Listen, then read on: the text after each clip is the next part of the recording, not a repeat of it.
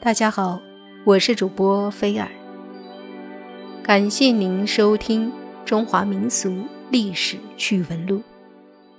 今天我们来讲一讲刘邦的妻子吕后，在刘邦死后，他到底杀死了他多少儿孙？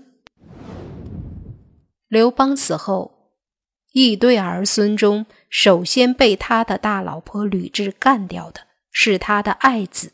刘如意。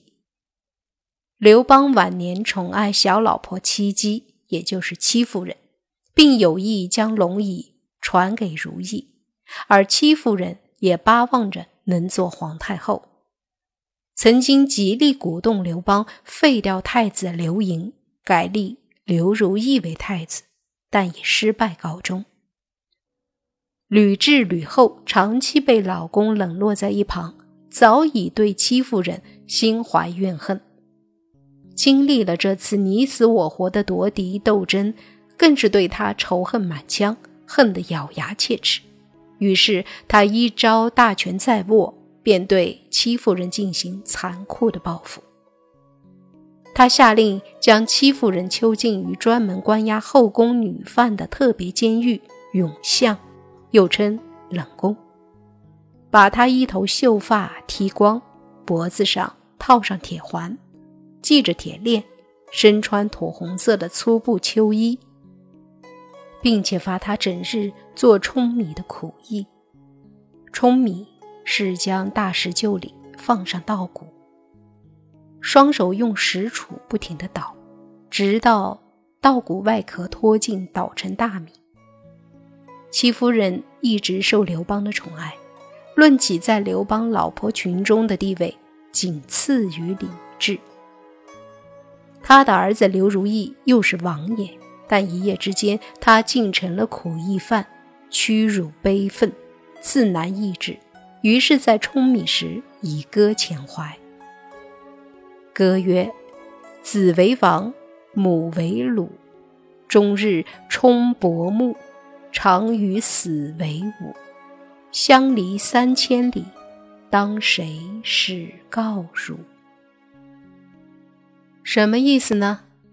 意思就是，儿子在外面当王爷，而母亲则在这里当俘虏，整天舂米，经常与死为伍，相隔着三千里，让谁去告诉你呢？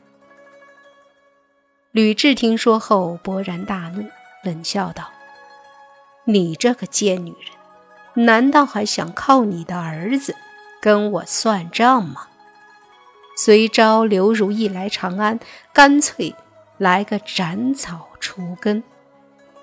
不料使者一连跑了三趟，赵相、周昌都说刘如意有病，不能去长安。最后竟向使者挑明，先帝因赵王年纪小，把他交给我来保护。听说太后怨恨戚夫人，想把赵王招到长安杀掉，我怎么可能让他去送死呢？原来刘邦深知心狠手辣的大老婆与戚夫人仇怨太深，死前数月一直担心自己撒手归西之后。爱子难以自保，采纳近臣赵尧的建议，派周昌出任赵相，保护只有十来岁的爱子刘如意。这个周昌忠诚耿直，宁断不弯，是个可以信赖的大臣。有他担任赵相，保护爱子的安全，估计不会出事至于宠妃戚夫人，实在想不出什么。可以保护他的良策，只好让他听天由命了。吕雉听说这个消息，又是大怒，使出了调虎离山之计，先招周昌进京。吕雉招刘如意进京，周昌可以抗命，但招他进京，他却不好抗拒。吕后大权在握，是中央政府的领导核心，与他对抗。就是与中央对抗，就是谋反，而谋反这顶巨帽子，谁要戴上可就完蛋了呀。周昌到了长安，拜见吕后。吕后以前曾经因为周昌坚决反对刘邦改立太子而下跪感恩，然而此一时彼一时，这一次他却对周昌一肚子怨恨。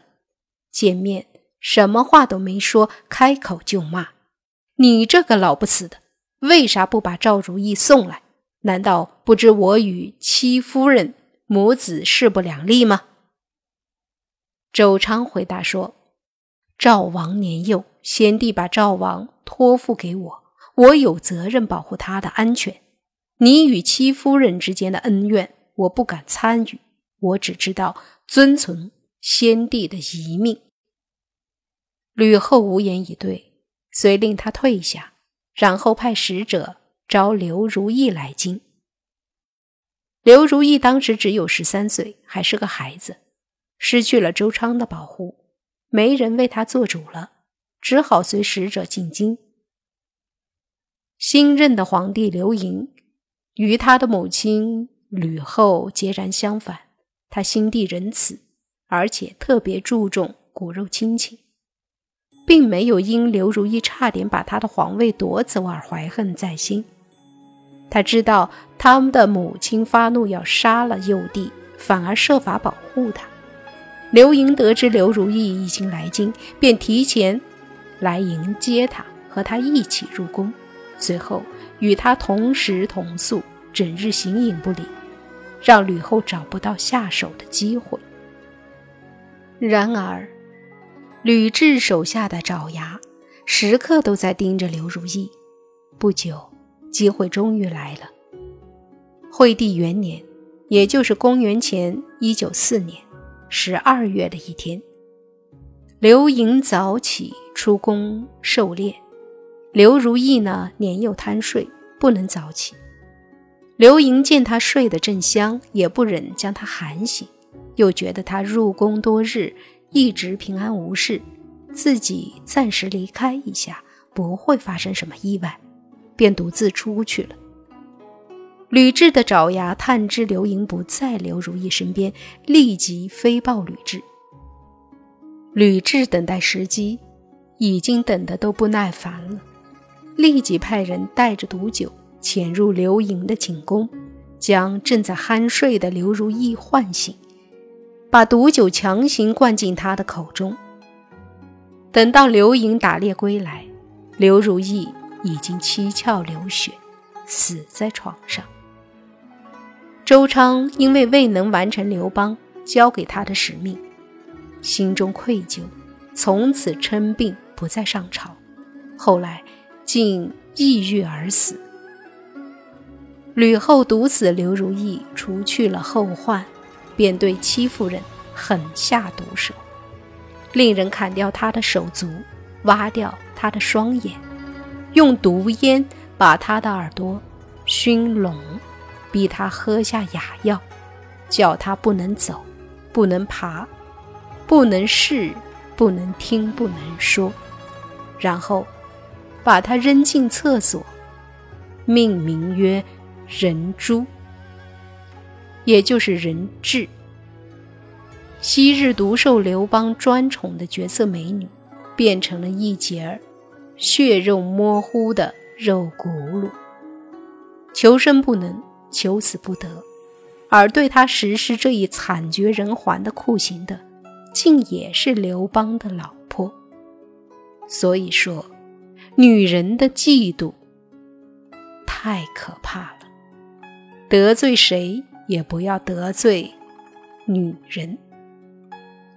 吕雉干掉了戚夫人母子，心中大快，并且对自己发明的酷刑十分的得意。数日后，竟然令儿子刘盈去参观他的杰作。刘盈进了厕所，见一截肉骨碌缩在墙角，面如鬼魅，不禁毛骨悚然，惊问陪同的宦官：“那是什么？”宦官低头小声的回答：“回殿下，那是戚夫人。”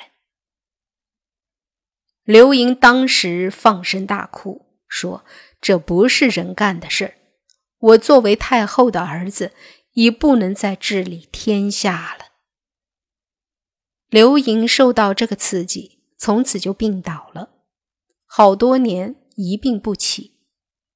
后来病情略有好转，但却整日沉迷于酒色，闹得身体虚弱，经常生病。但这正合了吕雉的心意，他正好可以继续独揽大权，过他的皇帝瘾。所以说，中国历史上，女人真正做皇帝的，应该从吕后算起。刘盈浑浑噩噩地活了七年之后就死了，年仅二十三岁。戚夫人死于何时呢？史书没有记载。不过可以想想，她被残害到那种程度，即使生命力再强，也活不多久。这可怜的女子，在请刘邦立自己的儿子为太子时，文武百官。群起反对，而当他受到吕雉的残害时，竟然没有一人肯为他说话。吕雉除掉了戚夫人母子，并没有就此罢手，而是继续杀。刘邦共有八个儿子，长子刘肥是刘邦婚前与情妇鬼混所生。刘邦夫妇把韩信干掉后，刘肥得封为齐王。吕雉一直视他为孽种，对他十分厌恶。他害死戚夫人母子的第二年，刘肥进京朝见皇帝。刘盈觉得他是兄长，设宴时让他坐在上首。吕雉大怒，暗中令人斟了两杯毒酒，端到刘肥面前。让他起身敬酒，不料刘盈也端过一杯，要和刘肥一起向吕雉敬酒。吕雉大惊，慌乱之间也顾不得什么礼仪，急忙站起，伸手打翻了刘盈手里的酒杯。刘肥感到这吕雉举动很是反常，不敢喝这杯中酒，装醉离席而去。刘肥后来一打听，才知那是毒酒。他自以为要步刘如意的后尘，怕得要死。后来依手下人之计，把一郡之地献给鲁元公主，做他的私意。吕后才放了他一马。刘友，他是刘邦一个小老婆所生，原来被封为淮阳王。刘如意被害后，迁封为赵王。吕雉为壮大吕家势力，将吕氏家族之女强行嫁给刘友为王后，但刘友不爱王后，而爱其他妃妾。这小王后气恼之下，跑回京城向吕后告状，诬陷刘友，说这赵王扬言吕氏家族凭什么得王位？等太后死了，我一定把你们杀光。吕后听了大怒。把刘友招到长安，命卫士围困他的住所，不给他饭吃。群臣中有同情刘友的，暗中送去食物，立即被逮捕治罪。结果刘友被活活饿死。吕雉下令以平民礼将他葬于长安。刘邦的另一个儿子刘辉，于彭越被杀后立为。梁王吕雉害死刘友，将他迁为赵王，把自己的侄子吕产迁为梁王。吕雉掌权后，已有两个赵王被害。赵国曾被刘邦视为不祥之地，刘辉被迁到赵国，心中不快。吕雉按照老办法，硬是把吕产的女儿嫁给刘辉为王后。并安排吕家人做王后的侍从，暗中监视他们，令刘辉毫无自由。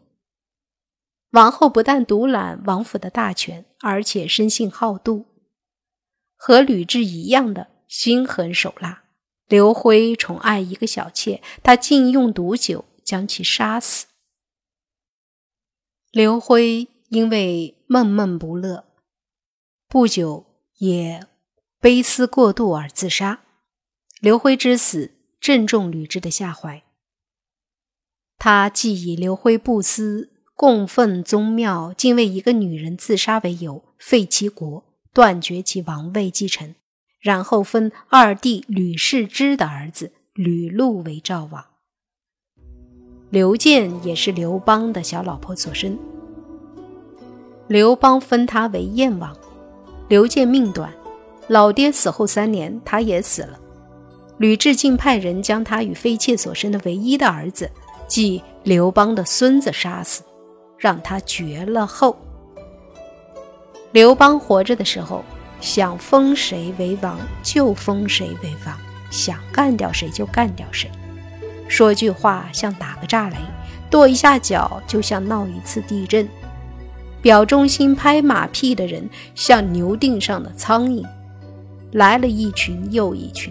但他做梦也想不到，他尸骨未寒，他的老婆吕雉便闹得天翻地覆，让刘家江山差点改姓。不过，吕雉虽然刚毅强悍，大权在握时为所欲为，但当他死了之后，历史便很快重演了。当年为他大封吕姓王提供理论根据的陈平、周勃，联合了刘邦的儿子刘璋等人，发动了政变，把吕氏家族的男女老少斩尽杀绝。刘盈的大老婆张嫣婚后无子，刘盈与妃嫔生了四个儿子。陈平、周勃等人认为他们是吕雉的孙子，让他们存在的话，恐生后患，就说他们不是刘盈所生，而是吕雉安排他人之子，假冒刘盈之后，将他们通通杀死。可怜刘邦又被杀了四个孙子。然后，他们迎立了刘邦与薄姬所生之子代王刘恒为帝。自此，皇权才重又归了刘氏掌握。史学家对陈平等人这种斩草除根的做法，称之为拨乱反正。